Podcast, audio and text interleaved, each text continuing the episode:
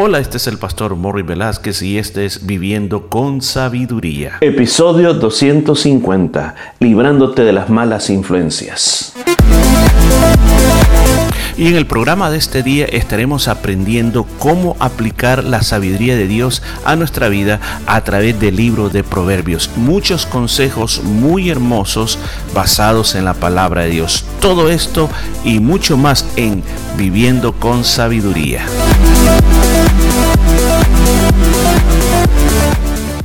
Y bienvenido, ¿cómo se encuentra? Estamos aquí listos para otro día para tomar el consejo de la palabra de Dios. Así que si usted está listo, yo estoy listo y vamos a recibir lo que el Señor tiene para nosotros en este día. Versículo 12 del capítulo 29 de Proverbios. Dice las escrituras, si un gobernante atiende la palabra mentirosa, todos sus servidores serán impíos. Ok, veamos qué es lo que trata de comunicarnos este versículo bíblico.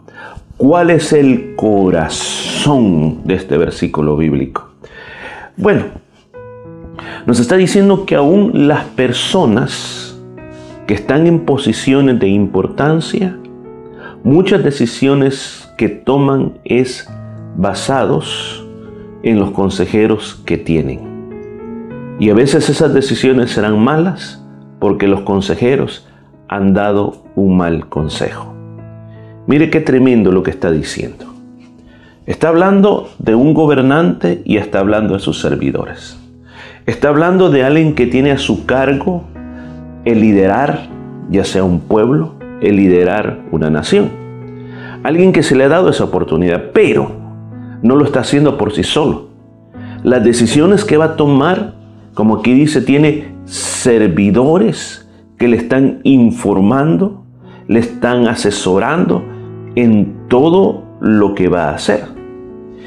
Y lo que también nos dice este versículo bíblico, nos habla de estos servidores, dice, servidores impíos, que lo que hacen es dar palabra mentirosa.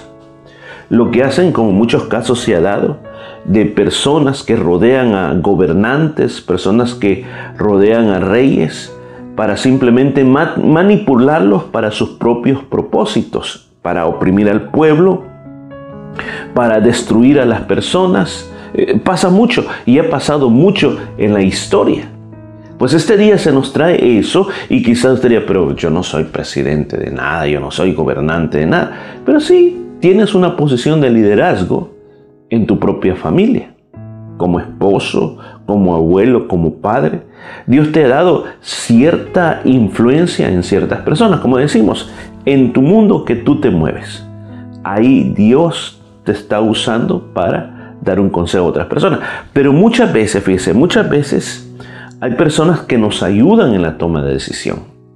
Y nuestro trabajo es poder discernir si el consejo que nos está dando es un buen consejo, que es un consejo que me va a ayudar, o no es un consejo que me va a ayudar, o ese consejo me están manipulando para otros propósitos, son cosas que yo tengo que aprender, a discernir. Mire, para ilustrarlo mejor este punto, me viene a la mente una historia que uno la va a encontrar en el libro de Primera de Reyes, creo que es el capítulo 21 si no me equivoco, 22, 21 22, más creo que es el 22.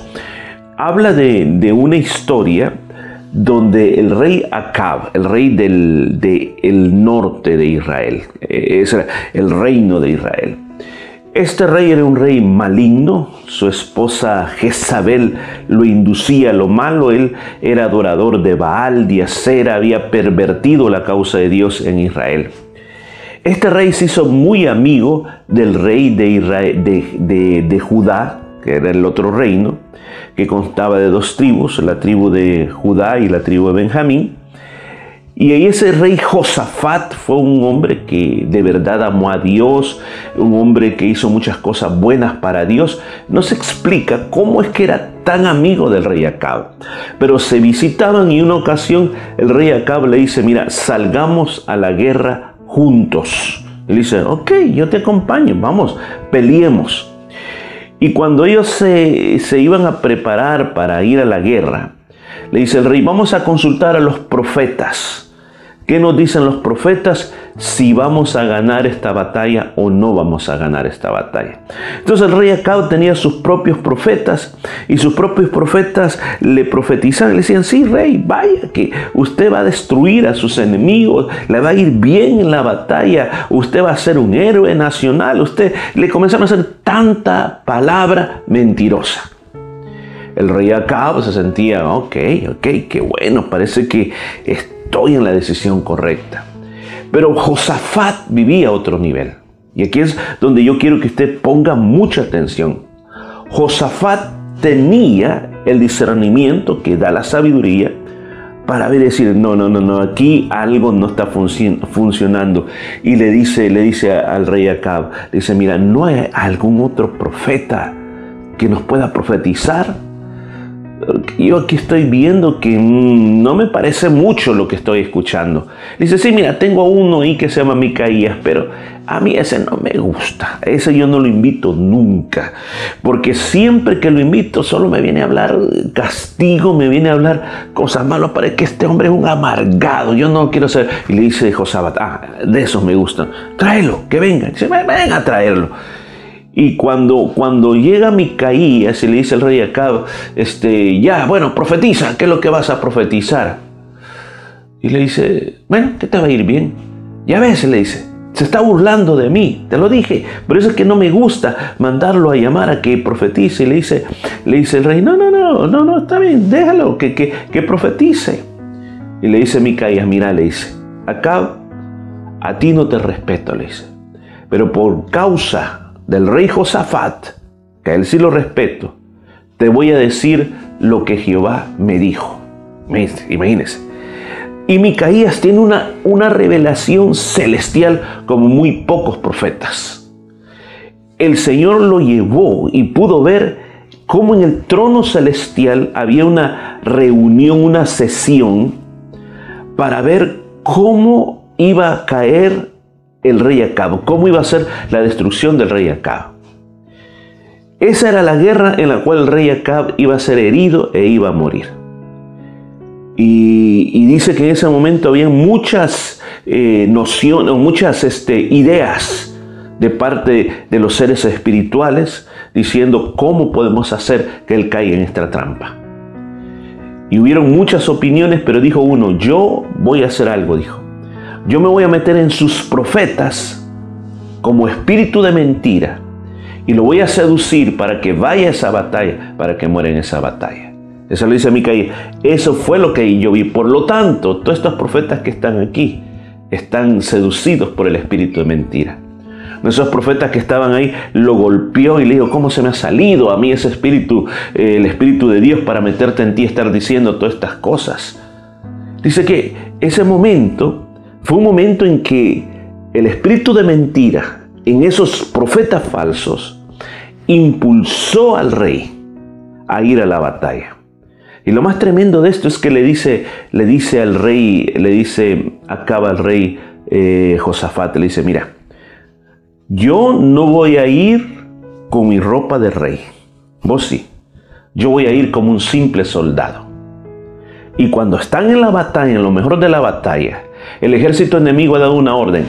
Yo quiero que por favor se enfoquen en atacar al rey de Israel, atáquenlo y mátenlo. Yo creo que de alguna manera acá ya le había llegado ese, ese secreto que dijo, no, yo no voy a ir vestido como el rey de Israel. Y cuando estaban en la batalla, sí, Josafat, por andar con personas equivocadas, cuando lo vieron lo comenzaron a perseguir y no lo dejaban perseguir y ya, hoy lo matamos. Y, Josafat, sí, hasta que finalmente dice que lo lograron agarrar, dijo, no, no, no, yo no soy, dijeron, no, este no es, dejémoslo en paz. El Señor lo libró, le dio una oportunidad a Josafat. Pero alguien lanzó una flecha al aire que le penetró en la armadura del rey Acab y comenzó a desangrarse y a morir y después murió. Ahora, ¿por qué traigo esta historia bíblica para nosotros? Porque es exactamente el ejemplo práctico de este versículo bíblico. Si un gobernante atiende a la palabra mentirosa, todos sus servidores serán impíos. Eso es lo que había hecho Acab. Había permitido que estos profetas falsos siempre le estuvieran dando malos consejos. Se rodeó de impíos y esos impíos lo llevaron a la destrucción. Yo no sé cuáles son las personas que influencian tu vida. Queramos o no queramos, tenemos personas que siempre están influenciando nuestra vida.